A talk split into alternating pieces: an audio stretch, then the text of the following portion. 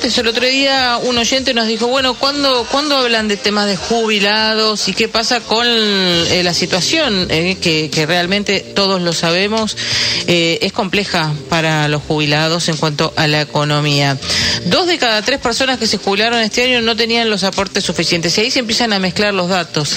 No es suficiente toda la gente que ha hecho aporte y es muy poco lo que se cobra por la jubilación y lo que salen las cosas, la canasta del jubilado en línea. La tenemos a la doctora Silvia Arce, que es abogada especialista en Derecho Previsional. ¿Cómo te va, Silvia? Buen día. Diego Schurman y Dominic, te saludamos. ¿Qué tal, Domi? Hola, Diego, ¿cómo andan? Buen día para todos. Buen día, muy bien.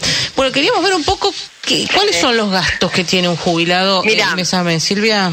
Está actualizado el, el defensor de la tercera edad, que es Eugenio Semino dos veces por año actualiza eh, una canasta básica de jubilados que ya está predeterminada. Entonces la va actualizando generalmente lo hacen marzo, abril y en, el mes de septiembre. El último, el último, la última actualización que ya está desactualizada, porque eso es el problema de la canasta y con la inflación que tenemos, ¿no? En abril, el primero de abril del 2022, es, es decir, hace un mes, la canasta básica de los jubilados era de 97.238 pesos. Imagínense que 4 millones y medio de jubilados ganan 32.600 pesos.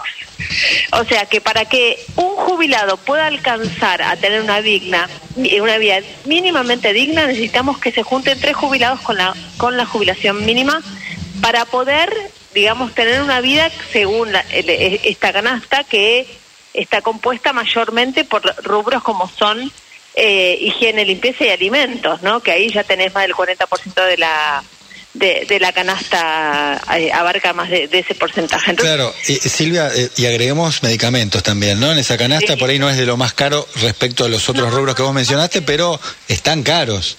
Medicamentos tienen eh, 120 medicamentos gratis. La mayoría de los medicamentos los jubilados los tienen gratis. Por eso eh, creo que hay un porcentaje de medicamentos que podrían comprarse, pero la mayoría están cubiertos.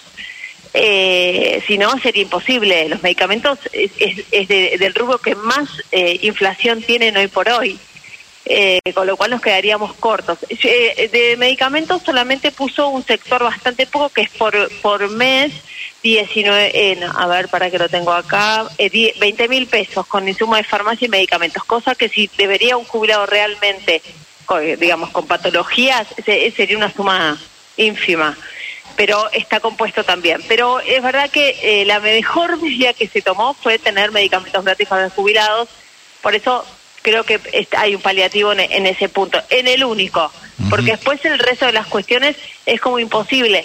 Siempre el jubilado estuvo mal en relación a la, a la canasta básica, pero no tan mal.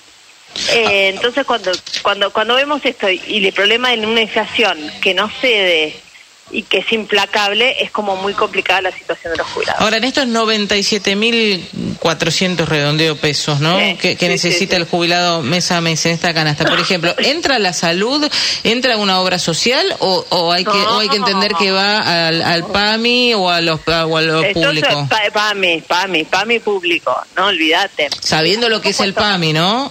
No, olvida, eso es, lujo. Eh, hoy pensar en, en una obra, en una prepaga es una situación extrema. De hecho, te digo que los jubilados que tienen prepaga, porque le pagan sus generalmente, o el hijo se la paga porque tuvo una patología de toda la vida, o, la persona ahorró para poder pagarse una prepaga por todas, digamos, las consecuencias de la edad y, y de la asistencia que tienen, ¿no?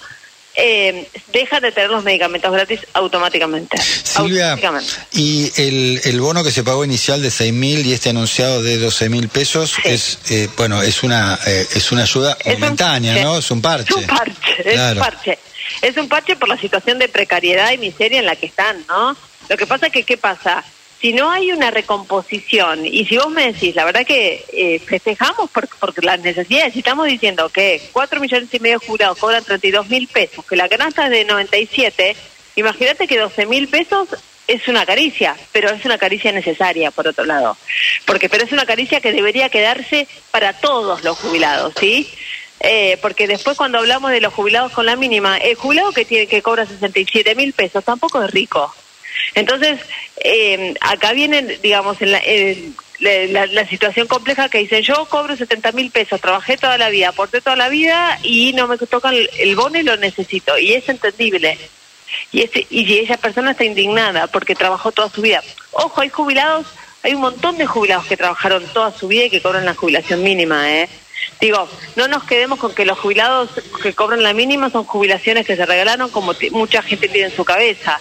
El problema que tenemos que, acá traigo lo que dijo eh, Domi, es que uno de cada tres jubilados solamente tiene los 30 años de aporte cuando llega la edad jubilatoria. Porque, porque tenemos, aparte de un problema de inflación, una economía que está totalmente en negro. Una economía donde vos trabajás y no te hacen los aportes. Eh, entonces eh, es una situación complicada. Ahora, ¿por, eh, qué, Silvia, vos que, estás tan especializada en, esto, ¿por qué crees que siempre es algo postergado, relegado? ¿Por qué no se le puede pagar lo este, mejor a los jubilados? Mi, es viable? mi sensación es que todos les gustaría, todos los gobiernos que han pasado históricamente, les gustaría tener una situación un poco más holgada, porque aparte el jubilado vos le das plata y la gasta, y es plata que entra a la economía. Eh, o sea, el jubilado esos 12 mil pesos que vos se los vas a entregar ahora en mayo, va a ir a comprar cosas, y el regalito que le debía a su nieto. Entonces, eh, la realidad es que yo lo que creo es que eh, ocupa una gran parte del presupuesto y es un país que está muy mal de presupuesto. La realidad es que todo lo que es eh, jubilados, pensionados, eh, que, yo creo que esto es realmente es eh, un, desfasaje que está ocurriendo en, el mundo, que hay más pasivos que activos, o, o vos necesitas un eh, tres activos para una para para sostener a un activo y, esa cuenta no se está dando porque entre el, que no hay trabajo no hay trabajo registrado los que están trabajando muchos no pueden imponer que le hagan los aportes eh, porque se quedan sin trabajo porque eso es otra realidad. Uno no puede imponer uno hasta agradece que le den trabajo y si es en negro. Y la pyme tampoco puede pagar las eh, es, como el huevo y la gallina toda la situación económica que estamos viviendo. Entonces es como la pyme no puede pagar todas las, las cargas y las contribuciones porque son muy altas para, para, para los costos que maneja. Entonces es como muy compleja la situación. Creo que realmente eh, es estructural el cambio que, que tenemos que pensar eh, hoy pensar que un jubilado con la mínima va tiene que cobrar 97 mil pesos es como que estamos muy lejos. Ya estaríamos contentos que los 12 mil de bono que les van a dar ahora en mayo les queden en su haber para siempre. Ahora, en este contexto... Le van a dar una jubilación de 97 mil pesos. Por eso, Silvia, en este contexto, ¿no? Así como está la, situación, ¿cuál es la, eh, digamos, modificación posible en el sistema previsional para mejorar las cosas? Fundamentalmente generar trabajo, registración y que se pueda, pueda sostener mucho más todo lo que es... Eh, Para que haya más aportes. claro. ¿Cómo se nutre el ANSES? El ANSES hoy lo que es la, digamos, la base donde uno cuando aporta, ya sea por impuestos o porque estás eh, eh, trabajando en blanco, va todo al ANSES, pero eso no alcanza. Hoy no alcanza. Eso es solamente hoy el 45-50% de los fondos del ANSES. El resto los pagamos con impuestos. Vos lo pagás cuando vas a la farmacia y comprás porque una parte del IVA también va para allá. Porque no se puede sostener. O sea, ¿cuál sería lo ideal? Y, lo que se está buscando en el mundo, una solución, que, que las jubilaciones se sostengan con el trabajo en blanco es al, tener un sistema solidario, el, el que trabaja sostiene a los jubilados que, que, trabajaron toda su vida. Pero eso no se está dando nunca. No se da la, la, ecuación esa. ¿Por qué? Porque no hay trabajo en blanco, porque no se llega, a, digamos, a sostener y hay que pensar en, una, digamos, por eso te digo, no es tan fácil la decisión de, que cambie la situación, sino cambie la economía. Ahora, em, e, en este mundo donde eh, la expectativa de vida es más, más alta que lo que era hace 50 años atrás, ¿debería de cambiarse la edad a, jubilarse? Mira, eh, hay una, una modificación hace en el 2017 que fue muy interesante, que eh, las personas que están trabajando en, en, empresas privadas pueden optar seguir trabajando hasta los 70 años. A voluntad del trabajador, ¿eh? Entonces ahí automáticamente hubo una extensión de parte de las mujeres de 60 a 70 y los hombres de 65 a 70. Eso fue como el primer lineamiento y la posibilidad de darle al trabajador a su voluntad, porque si el, vos tenés 65, sos hombre y te querés, querés jubilarte, te jubilás y ya. Pero la mayoría les, les, les, interesa seguir trabajando hasta los 70 por una cuestión también de que estamos hablando que el jubilado cobra muy poca plata, siempre. La pasividad, digamos, vas a, tu casa, pero sabes que vas a cobrar el 50% menos en promedio eh, de lo que cobras cuando estás trabajando. Entonces, eso fue una primer, digamos, situación que se dio como para pensar en que se puede extender. Volvemos a lo mismo de lo que estamos hablando. la verdad que hoy podríamos pensar que se puede extender. Lo que pasa es que no hay trabajo. Si no tenemos trabajo para la gente de los 40 años, ¿qué vas a hacer con gente desocupada, mujeres 60, hombres 65, si no tienen trabajo porque se quedaron sin trabajo los últimos años, que pasa muy a menudo eso?